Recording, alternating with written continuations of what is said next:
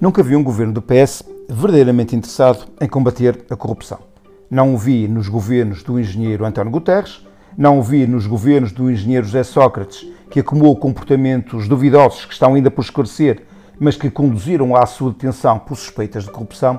E, sinceramente, também não vejo essa preocupação no governo do Dr. António Costa, por muito que o Dr. Ferro Rodrigues afirme repetidamente que a política de prevenção e combate à corrupção está no ADN do PS. Não, não está. Se estivesse, por certo, nos últimos anos Portugal não teria sido instado pela Comissão Europeia a fazer mais no combate à corrupção, não teríamos nos últimos anos sucessivamente chumbado nas recomendações anticorrupção do Conselho da Europa, nem teríamos caído cinco lugares no índice de percepção da corrupção desde que o Dr. António Costa assumiu a chefia do governo. Na verdade, o governo do PS objetivamente não está apostado nem preocupado com o combate à corrupção. Por isso, substituiu Joana Marques Vidal, a Procuradora-Geral da República, que mais longe levou a investigação criminal ao poder político pela inoperante Lucília Gago.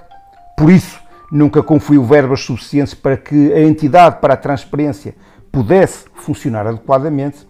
Por isso, procurou facilitar a adjudicação das obras públicas, diminuindo a sua fiscalização pelo Tribunal de Contas.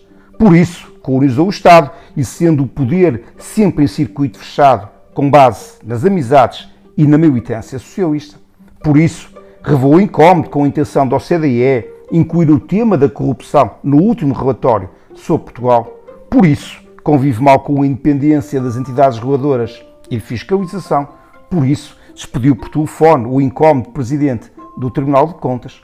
Por isso, nomeou Mário Centeno, ex-ministro das Finanças, para governador do Banco de Portugal e Caldeira Cabral, ex-ministro da Economia, para a Autoridade de Supervisão de Seguros.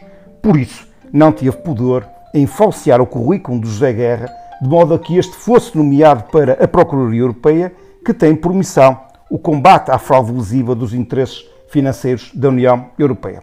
Podia continuar mas acho sinceramente que não vale a pena. Os exemplos são muitos e são manifestamente elucidativos.